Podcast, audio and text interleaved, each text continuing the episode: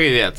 С вами это Мета, подкаст о настольно-ролевых играх. И его ведущие. Меня зовут Лев Решетняк, вожу 16 лет, сейчас мне 28, увлекаюсь сценаристикой. Передаю слово коллеге. Я Мним, делаю инди-игры, водил раньше ДНД, и я играю в ДНД время от времени. Я Дима, и я геймдизайнер в компании Fury Lion. Отлично. Как всегда, наша концепция. Э, Мы трое друзей, которые обсуждают э, ДНД, настольно-ролевые игры и геймдизайн. В чем концепция? Я как мастер э, описываю свой опыт подготовки к играм. Дима, он же Мним, рассказывает, как он это смотрит с точки зрения игрока и мастера. А Дима, никогда не игравший в ДНД, рассказывает, как на это смотрит геймдев. Ну что, сегодняшняя тема называется «Локация боя», как ее поработать, как ее сделать. Я очень долго ждал, очень хотел. Вы ждали ее? Очень клевая тема. А ты, Дим? Да, да, да. А вообще на рынке левел-дизайнеры, они насколько вообще вакантные чуваки? Ну, хороших э, level дизайнеров, как всегда, мало. Сейчас всех, в принципе, кто работает в геймдеве и имеет хоть какой-то боевой опыт, очень мало. Так что, если вы хотите в геймдев, возможно, сейчас самое время вкатываться. А типа, сколько нужно вообще level дизайнеров, чтобы делать level? Ну, от одного до бесконечности, потому что level design в разных компаниях очень разный. То есть где-то это просто работа level дизайнера — это собрать уровень на серых кубах, буквально в движке, а где-то level дизайнер сначала расставляет эти кубы, потом э, заказывает модели для этих кубов, потом еще и хорошо, если сам их не разрисовывает текстурами. Угу. А возможно, потом еще и свет придется делать. Ну, жесть, короче. А, слушай, Мним, а ты вообще обращаешь внимание в играх на уровни и как они сделаны и так далее? На level design да, потому что иногда бывает, что ты четко понимаешь, куда тебе идти нужно, а где какие-то дополнительные штуки, а иногда ты вообще смотришь и такой, куда мне идти, что мне делать, я был здесь или я здесь не был. И также очень клево, когда качественно сделан level design. Если ты заходишь в какой-то тупик, то там есть какая-то плюшечка, от mm-hmm. которой тебе кайфово. Я вот в Киберпанк недавно играл, залез на какую-то башню и там увидел надпись «Цой жив» с гитарой. Я такой, о, забавно. Это серьезно? Серьезно, там было такое в Киберпанк. Это называется пасхальное яйцо, правильно? Да, да, да, да, пасхалочка такая прикольненькая. То есть всегда, когда ты видишь, что ты можешь куда-то пойти, и ты осознаешь, что это будет тупик, всегда там должно быть что-то mm-hmm, прикольное. И если блин, этого нет, если это штука. просто тупик, то игрока это разочаровывает. И можно сказать, что это плохой level design. То есть мы должны в каждой комнате что-то немножко оставить, ну чуть-чуть, может быть, главное. Ну, тут еще зависит от баланса. То есть, э, если это какой-нибудь тот же самый Elden Ring, в который все уже наиграли, мне кажется, по 100 плюс часов, а, если в каждый уголок, куда игрок может зайти, оставлять во плюшки, то баланс плюшек будет э, нещадно э, испорчен. Как будто можно просто обойти, знаете, каким-то атмосферой помещения, чтобы оно просто погружало тебя в лор. Какие-то гобелены, ковры, интересная архитектура, связанная с локацией. Ну, просто чтобы ты как пользователь чувствовал в каждом помещении часть этого мира. Плюшки не обязательно должны быть какими-то вещами. Это может быть что-то, что тебе лор передает. Какая-то надпись, какой-то умерший персонаж, какая-то отсылочка. Ну, это еще зависит от типа игрока. То есть, э, если это игрок, который пришел э, активно поглощать контент э, именно геймплей, то ему, в принципе, ну, зачастую бывает, как ни странно, пофиг на лор, историю, и вообще дайте ему убить, пожалуйста, палкой последнего босса, то если он заходит в какой-то тупик и видит там только, не знаю, красивый гобелен, он будет считать себя обманутым. Ну, это все частности, получается, тут много можно обсуждать. Я думаю, что погнали да. на, на первую тему. Ну, да. еще такой момент, что как ты сказал, красивое что-то. Хороший level всегда должен играться хорошо, буквально на серых кубах. То есть, если расставить серые Хорош. коробки, если расставить серые коробки, расставить противников, которые задуманы на этом уровне, и выпустить игрока, ему должно быть все равно интересно. Короче, получается это про то, что в пустой комнате игроку должно быть уже интересно. Ну, типа, да. Делать. да. Хорошая история, крутая, без визуала и без картинок. То есть, ну, я, я понял, о чем ты. Что да, должно, да. Главное, чтобы он работал, как промышленный дизайн, условно. И перед тем, как мы будем все темы, давайте поговорим о том, что такое для нас хорошая локация в бою. Кто будет первый? Для меня хорошая локация в бою является вертикальной, то есть она не чисто плоская, как какая-нибудь mm-hmm. Какое-нибудь плато. То есть есть разные уровни, игроки могут, например, подойти сверху и спрыгнуть на врагов, если что, и застать их врасплох, или наоборот, э, игроки могут быть на и враги на разных уровнях, например, где-нибудь на башнях находятся лучники, чтобы их было сложнее достать, а внизу бегают воины. Также в хорошей локации есть различные предметы, с которыми можно взаимодействовать. Небольшой закоулок, за которым можно спрятаться. Аллеи из цветов, за которыми можно спрятаться. Укрытие. Укрытие, да. Он про укрытие. Укрытие. Также из самого типичного люстры, который можно сбросить на врагов или на босса, бочки, которые взрываются. Окей, высокий интерактив тебе очень важен и разность уровней, по сути. Да. Это твой, как бы, рецепт хорошей локации пока, до обсуждения. Чего у тебя, Димон? У меня зависит от типа противников. То есть, если... Как, как завернул? Как завернул? Ну, О, естественно, естественно, чего ты хотел. А, пример. Если э, мы сражаемся с каким-нибудь драконом, то обязательно на этом э, уровне локации, пещере, не знаю... Должна быть лава. гор- Лава.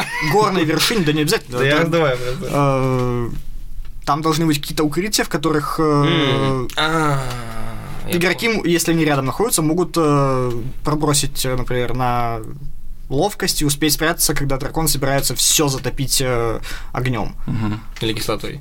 Кислотой, Или льдом. льдом, магией. э, Слушай, вообще крутая чем штука. угодно. Я тебе вам скажу, сейчас был инсайт. Я вот за все эти годы, разрабатывая локацию для боев, никогда не думал вот о такой штуке. И я понял, что сейчас у меня большая охапка инструментов, что я реально могу как бы, ну, внедрять в локацию особенности, которые могут позволять игроку немножечко сейвиться от противника. Как бы с драконом жирный пример, но я понял, что надо с этим поработать пожирнее. Короче, это очень интересно. А еще можно, еще следующий уровень качества локации, это когда э, особенности локации могут использовать как игроки, так и противники. Да, да, да. Это То есть, знаю. если ты заходишь в собор и э, там на перед алтарем стоят противники, то это алтарь на возвышение, они могут э, прыгать через него и обрушиваться на твоих игроков сверху. Это Ну да. могут быть какие-то, не знаю, спрятавшиеся ассасины под э, сводами в темноте. Ну да, да, у нас зачастую в ДНД, если противник находится над э, игроком, у него есть преимущество на атаку.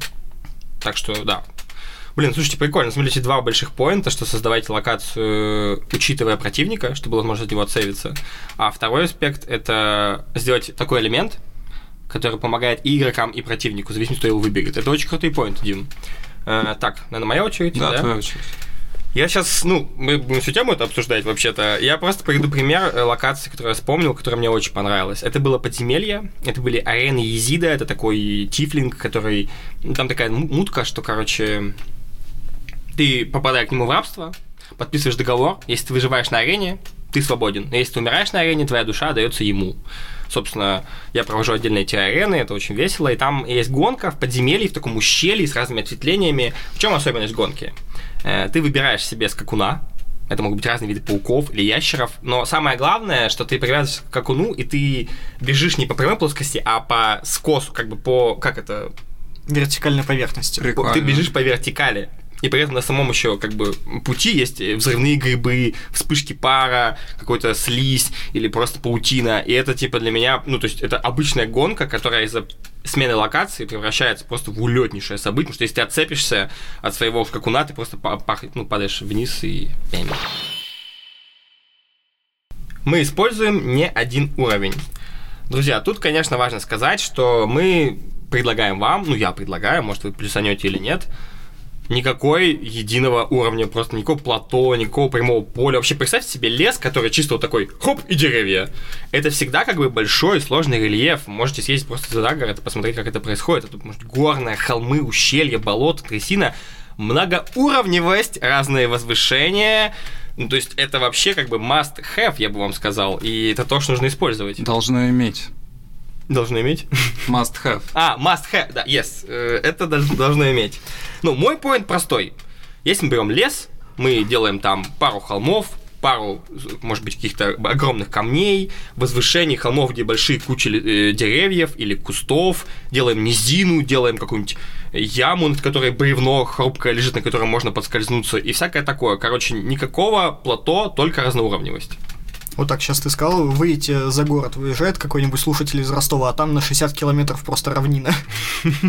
И поля ровные, просто укатанные практически в площадь. Там можно сделать трещины в земле, в которые можно провалиться. Ну, на самом деле я согласен с твоим поинтом. Я вот помню, водил и использовал, да, какие-то плоские уровни. Ребята очень много в лесу дрались, а потом я выехал в лес, и я удивился Офигел. над тем, как тяжело по нему, в принципе, идти.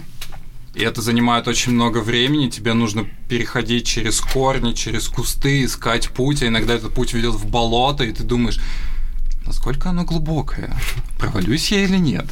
Потом пытаешься пойти, понимаешь, что тебе нужно минут 10 назад обходить все, потому что там все завалено кустами, и только там ты можешь пройти адекватно. В общем, да, съездить на природу, вдохновиться всей этой, всем этим окружением очень клево. Очень клево. Да, причем вы можете просто подобрать там, 3-4 элемента, этого будет достаточно. Или если мы деремся на скале, очень тупо просто на выступе сражаться прямом, и все. Было бы прикольно, если был маленький выступ, еще один сверху, и противники на разных уровнях находятся, они могут за них прятаться, там какие-то ущелья, расщельны. Ну, вы поняли, короче, не просто плато. Что ты скажешь, Димон? Ну, я дополню пункт э, Мнима про сложность леса.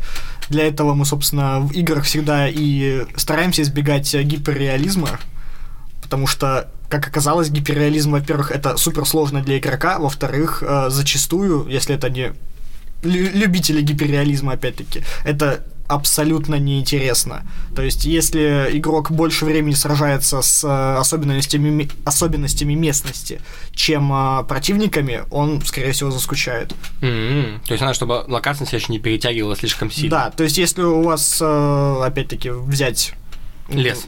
лес или ущелье, и там э, игрокам больше неудобства доставляет сама локация, чем противники, пересмотрите баланс. Пересмотрите противников, пересмотрите локацию.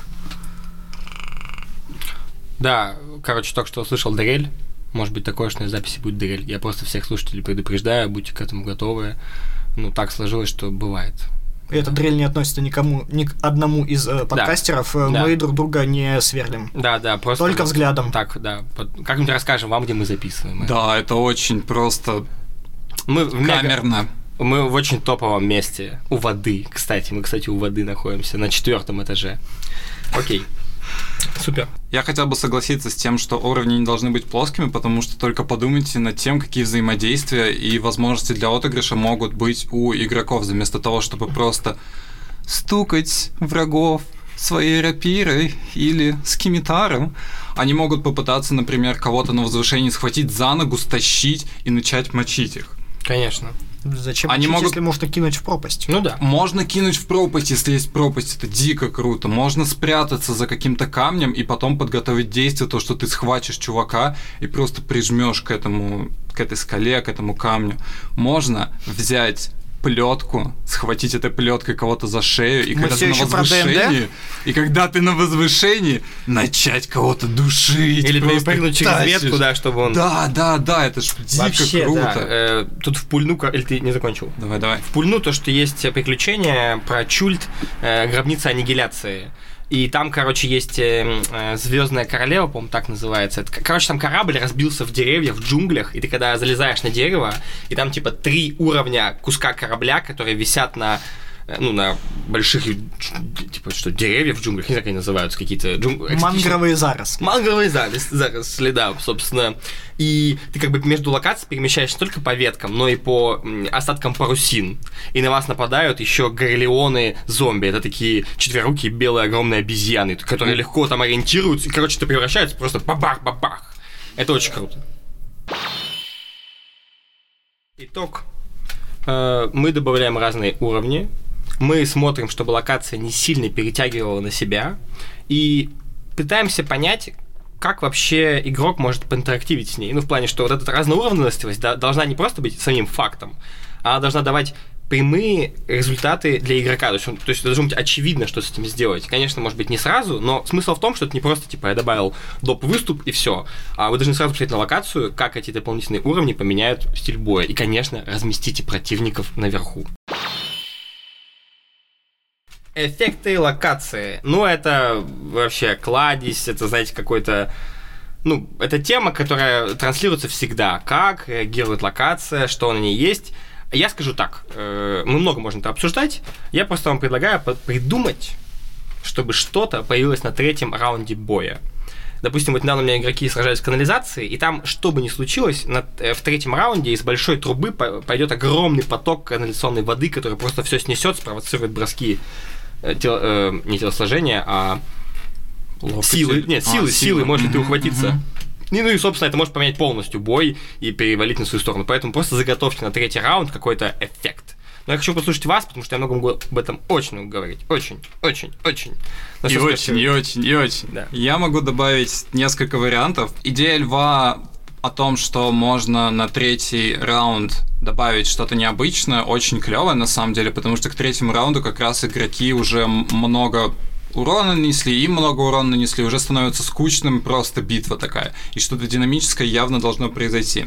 В одном из прошлых подкастов, мне кажется, я описывал, что можно сделать некий водопад в пещере, который смоет врагов или, или игроков, в зависимости от того, кто как пробросит, на этом либо закончится битва, либо после водопада она уже продолжится, в зависимости от того, кто остался стоять, кто нет. Также, если вы сражаетесь, у вас есть гейзеры вокруг, то можно будет в эти гейзеры заталкивать врагов или игроков, но с игроками лучше не надо так жестоко обходиться. И эти гейзеры могут сработать там каждый ну, на, на том же третьем раунде они могут начать выстреливать просто наверх, и так можно кого-нибудь из врагов толкнуть туда, и он просто улетит, и потом в лепешку разобьется. Я вспомнил еще две штуки. Э, в одном стриме видел классный эффект игроки сражались с красным драконом в жерле вулкана, и от просто демонического, титанического, невероятного жара, который исходил оттуда, они каждый ход бросались в броски телосложения, угу. и если не пробрасывали, они получали один уровень истощения. У-у-у. Это очень интересная механика. Димон, ты даже ни разу не слышал про истощение раньше? Слышал, но не помню, что это значит. Ну там, короче, если не проходишь сложность, или если просто у тебя что-то произошло, короче, это усталость физическая твоя, Да-да-да. каждый уровень значит какое-то состояние, но смысл в том, что 5 уровней это смерть.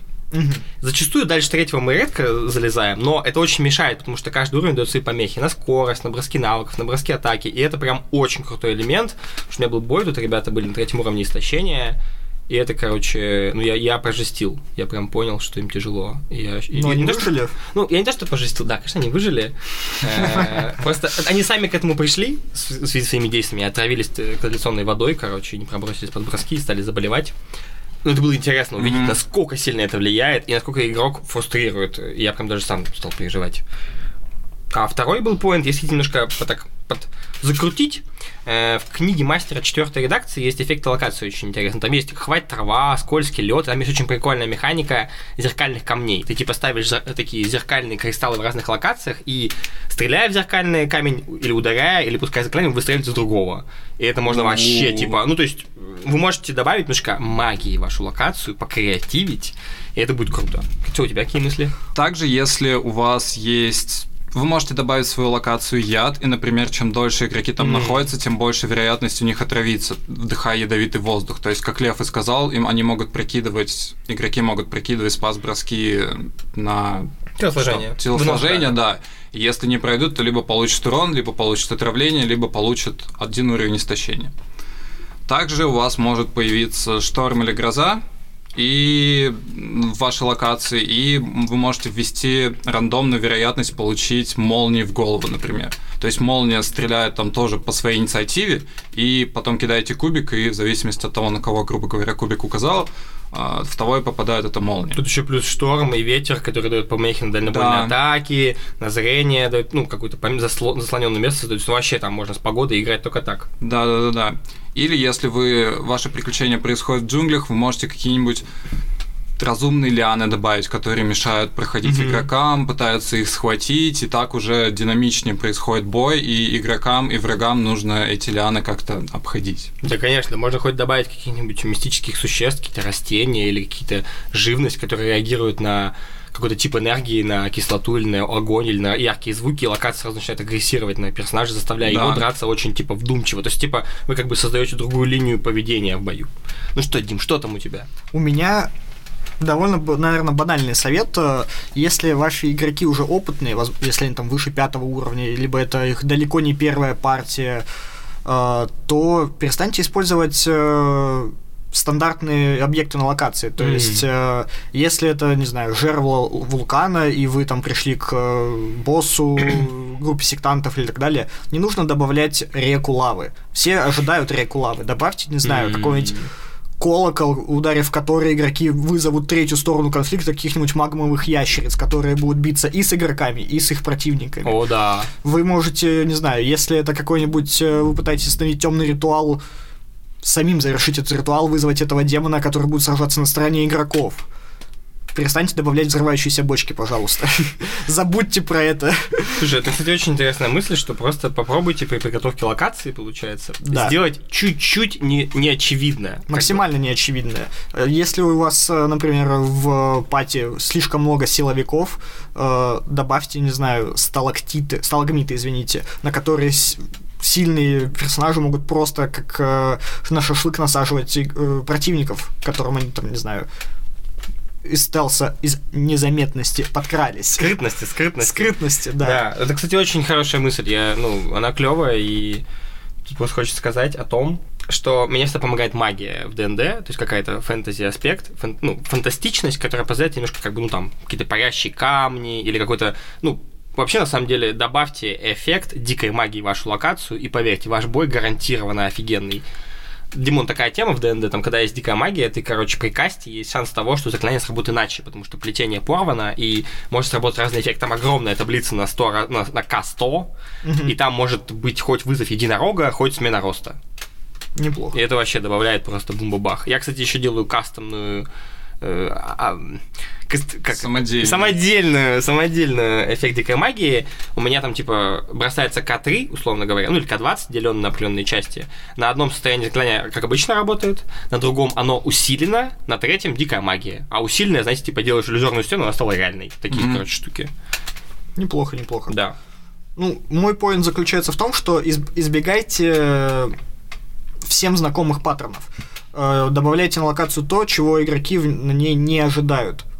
Иначе эффект э, от вашего приключения будет не настолько ярким. Мгм. Если э, иг- игрок встречается с чем-то, чего он до этого не видел, он, бу- эт- он запомнит это намного Да, лучше. да. И Мы ничем не ограничены, у нас есть воображение, сколько угодно. Да. Че, резюмируя? Дим, хочешь подрезюмировать? Нет? Ну ладно, я подрезюмирую.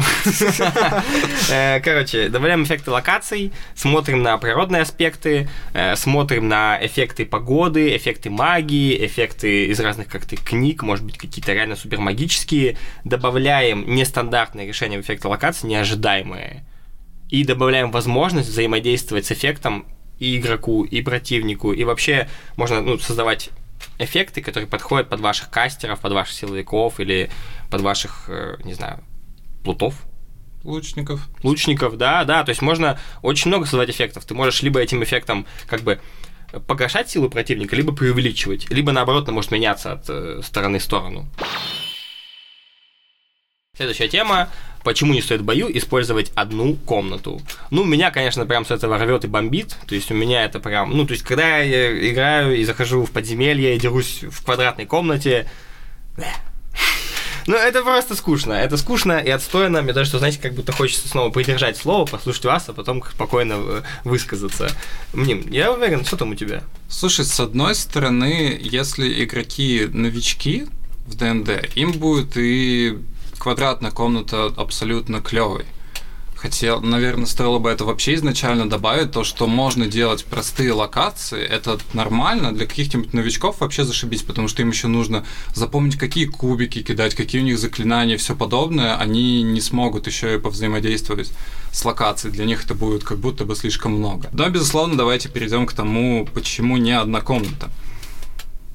Я вижу это так, что можно использовать какие-то прошлые комнаты еще раз в Мгм. битве. Если, например, предыдущая комната у вас, грубо говоря, была сделана для того, чтобы проверить какие-то возможности игроков, например, их силу, ловкость, то, как они карабкаются или что-то подобное, то можно эту же комнату использовать, если игроки зашли в следующую комнату, там битва, они мо- могут вернуться Мгм. и попытаться кого-нибудь в яму скинуть Мгм. или там на дротик какой-то скинуть. То есть это тоже позволяет играть с локацией и переиспользовать ее, и это прикольно.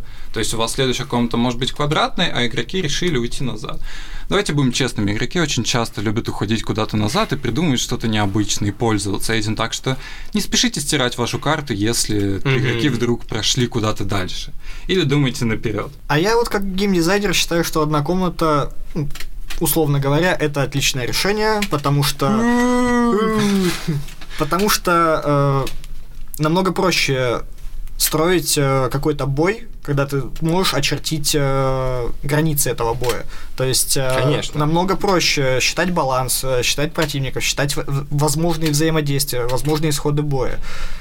Если безболезненно, не рвя повествование и так далее, можно отрезать путь назад для игроков. Ну, не стесняйтесь это делать, я считаю.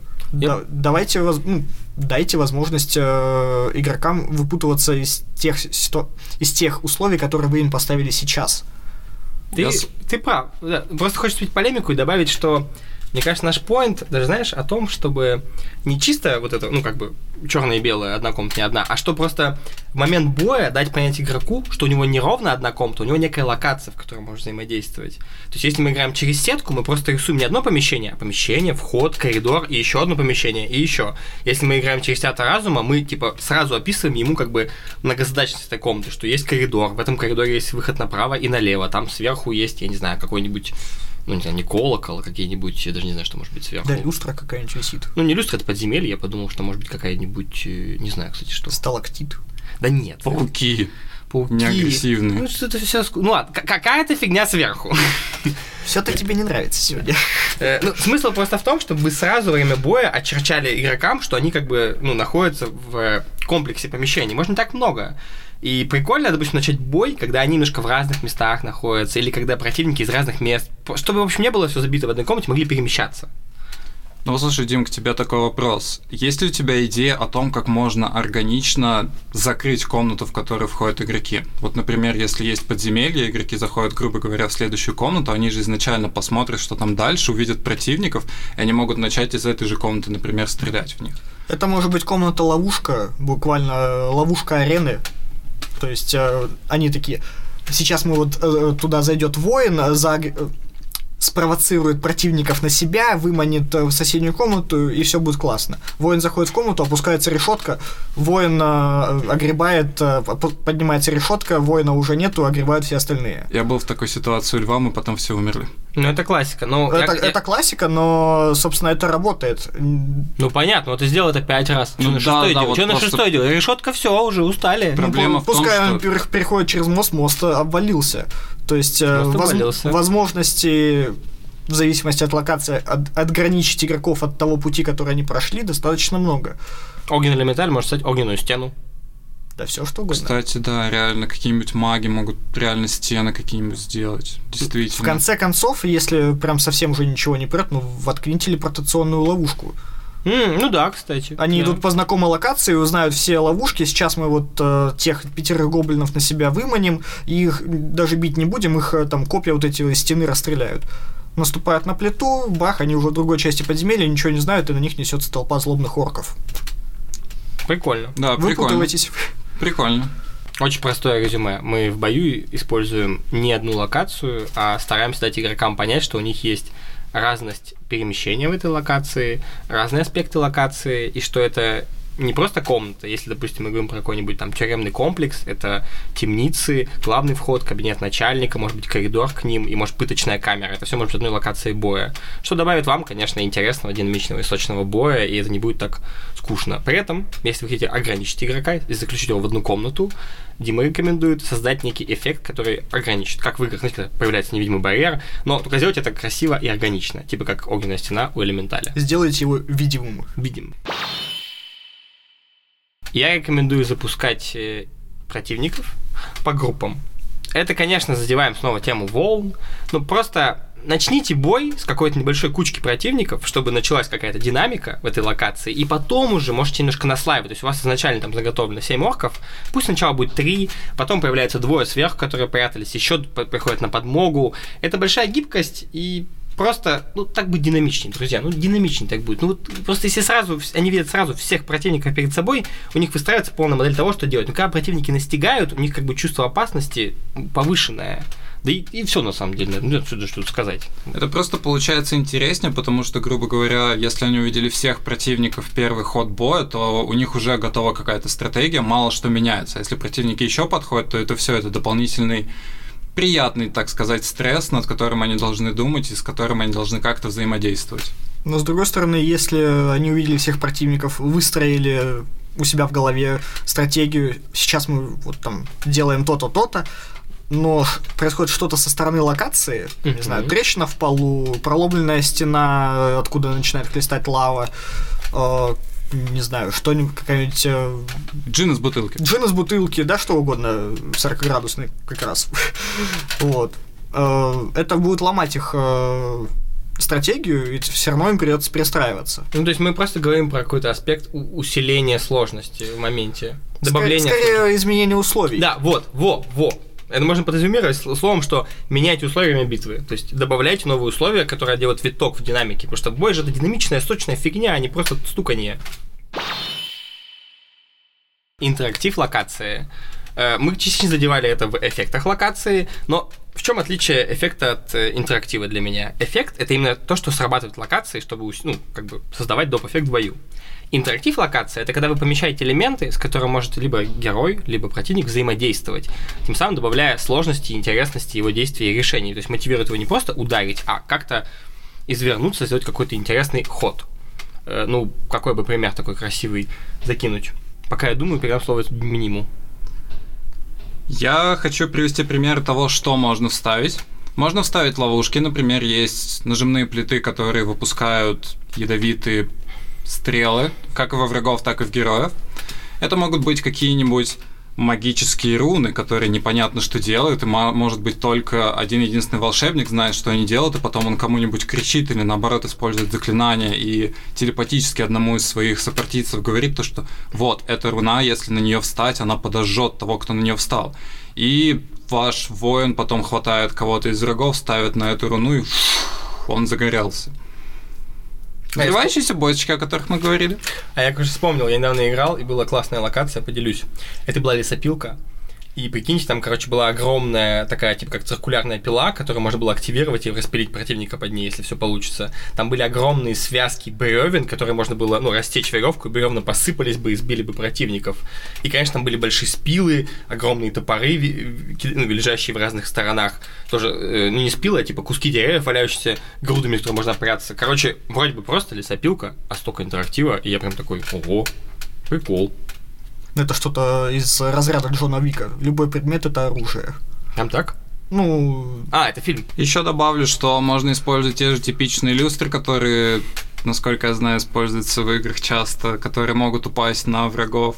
И пропасти, о которых мы говорили, то есть локацию можно сделать очень интересной, очень красивой. Драка на мосту может быть чем-то прикольным, а если еще мост многоуровневый, ух, Зачем делать мост многоуровневым? Ой, знаешь, дворфы по-разному делают мосты, бывает такое. Чёртовы дворфы. Да. У тебя, Дим, какие мысли про интерактив локации? Интерактив локации. На самом деле, это продолжение моего предыдущего поинта про то, что локация может жить своей жизнью mm. э, вне зависимости от того, что на ней происходит. То есть, несмотря на то, что там герои сошлись э, в жесточайшей ближней схватке с орками, гоблинами, э, дописать кому что нравится, э, может начаться обвал, землетрясение, трещины, вышеупомянутые гейзеры, которые внезапно вырываются из-под земли, и при том, если мастер изначально об этом подумал и не, не подыгрывает игрокам. То есть это чистый рандом. Да. Мастер э, говорит, вот в этой например, если играют на сетке, вот в этой клетке, вот этой клетке, вот этой клетке на второй, там, третий ход будут э, гейзеры. Но он даже не говорит, а это он, произойдет он, в моменте, он, и игроки он, должны... Ну, у него, а, у него записано, У да. него в блокноте записано, что на клетке такой-то, такой-то, такой-то будут гейзеры. Никого там нету, ну, просто красиво. Кто-то там есть, ну, добро пожаловать э, в вареный вид. Ну, для меня это эффект локации. Давайте попробуем что-нибудь по, это, поштурмить. Закиньте мне какую-нибудь локацию, я попытаюсь там интерактив накидать. Мшистая пещера. Вот да-да-да, с грибами, знаешь, всякими. О, такими. ребят, да это вообще изи кат, как грибы. В смысле, у нас есть густки грибов, которые... Как... Легкая партия, простите. Хорошо. А, грибная пещера, отлично, вообще, заготовки. Э, нитевидные высокие грибы, в которых можно прятаться, как в кустах, и между них перемещаться. Э, многоуровневые грибы-пласты, которые как выпирающие выступы, которые можно э, ну, прыгать, на которых еще стекает вода небольшим водопадиком в ручеек. Грибы-огненожки, задев которые происходит огненный взрыв. Грибы, задев которые происходит вспышка ядовитых спор, втягивая которые ты теряешь сознание или парализующие еще что-то грибы, которые можно съесть во время боя, и они дадут тебе, ну, плюс к ХП или плюс к здоровью. Гриб, который можно, э, может быть, размозжить, вызвав такой сгусток слизи. То есть, вообще, грибы я мастер. Ну, вы поняли, о чем я, что грибы неплохо. Что еще? Академия магии. Да, библиотека Академии магии, э, зал, где мы, ну, читательский зал. Кроме того, что там два уровня, как бы с разными книгами, есть столы для чтения, э, есть какие-нибудь магические свечи, которые висят в воздухе и освещают помещение. Есть две статуи, которые стоят, которые в случае, если ты тронешь, книги будут активизироваться как големы-защитники этой библиотеки. Еще в, в конце будет сфера, которая накапливает листы, в нее летят как бы листы и завихряются в ней. И если подойти к этой сфере, тебя тоже туда засосет. Давай верхушку горы, на которой находятся какие-то летающие монстры. М, это интересно. Ну, верхушка горы, скорее всего, будет очень заснеженная. Эм, Тут чуть посложнее на самом деле. То есть, кроме того, что там разряженный воздух, и нужно будет какие-то подброски телосложения, то, чтобы там себя нормально чувствовать, может, может быть разный ветер с разных сторон тоже, который, ну, который меняется каждый раунд. Но именно интерактив выступай мох, какой-то мох, за который можно цепляться или поджигать, легко воспламеняемый мох, возможно. Не знаю, может быть, добавил бы туда гнездо птицы рух с яйцами, огромное гнездо, которое можно либо подпалить, можно в нем спрятаться, найти кости, там можно найти предмет какой-то, меч бывшего приключенца. Я бы добавил пару деревьев выпирающих, по которым можно ну, выбегать в бок и прятаться в них.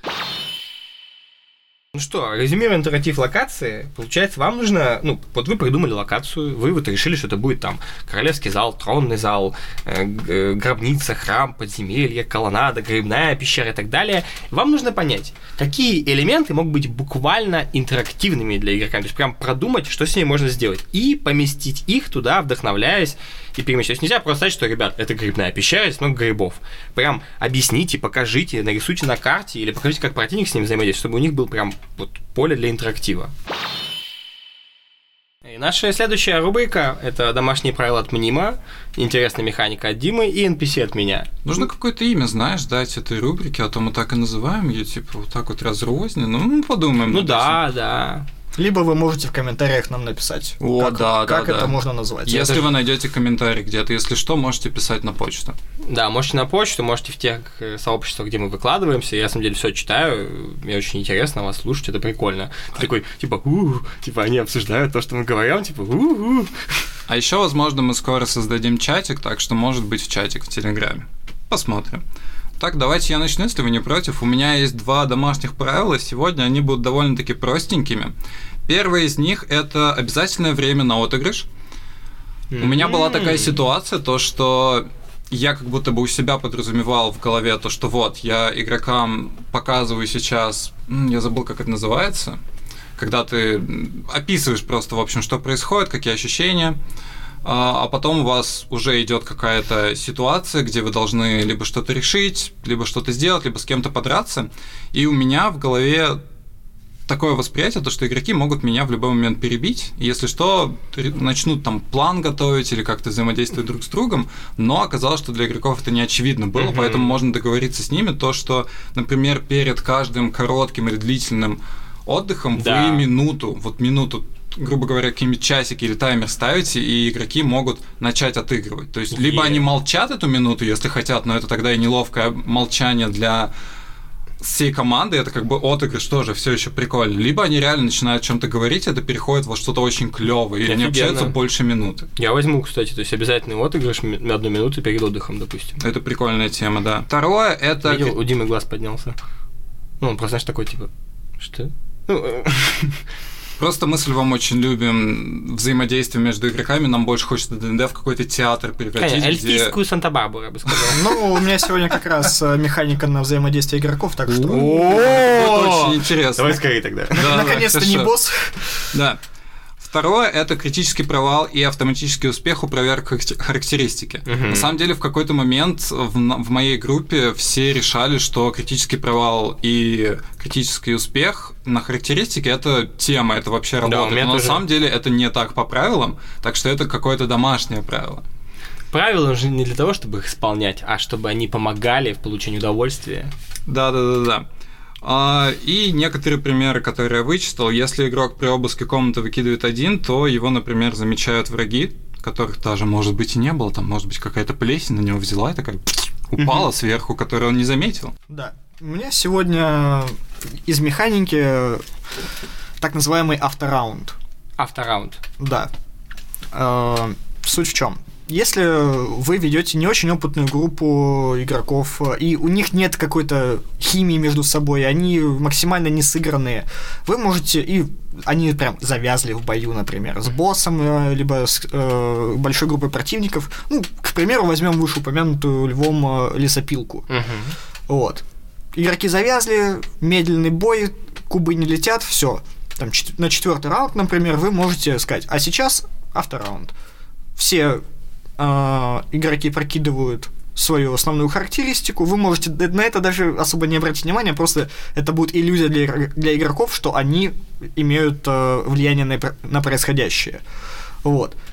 И вы описываете то, как вся команда слаженно и технично выполняет какое-то действие. Например, если брать эту лесопилку, э, стрелок выстрелит э, в рычаг, который запустит пилу, маг э, перенаправит э, воду на жернова этой пилы, чтобы она закрутилась, а воин в этот момент толкнет самого сильного противника ровно на эту пилу. И будет казаться игрокам, что они совместно сделали какое-то суперсложное действие, которое, ну, приближает их к выходу из боя и позволяет им ощутить, ощутить себя командой, а не э, отдельными файтерами, которые бьются за свою жизнь на лесопилке. У меня есть предложение, так как э, Дима не играл в ДНД. Это крутая идея, но я знаю, кто ее еще круче. А, Если взять механику автораунда как э, некую ресурс, который дается игрокам за классные вещи, как вдохновение. М. Допустим, игроки играют очень много, у них какой-то происходит такой там командный матч или просто какое-то событие, я такой, чуваки, даю вам автораунд. И они могут по своему желанию его использовать в бою, и им реально нужно будет бросить кубики, не, ну, реально бросить. И если они проходят коллективную проверку с небольшой сложностью, происходит как бы какой-то коллегиальный, типа, эффект, который помогает им в бою. И мне кажется, это очень прикольная механика. И можно, и как мастер может это описать, Так так, и можно игрокам Да, можно передать, спо- и они, да. грубо говоря, там за минуту придумают, какое они клевое, клевое взаимодействие сделают, и это будет очень классно для общего, ну, для сплочения команды. Не, даже, прикольно, прикольно. Вот именно как бы автораунд как награда.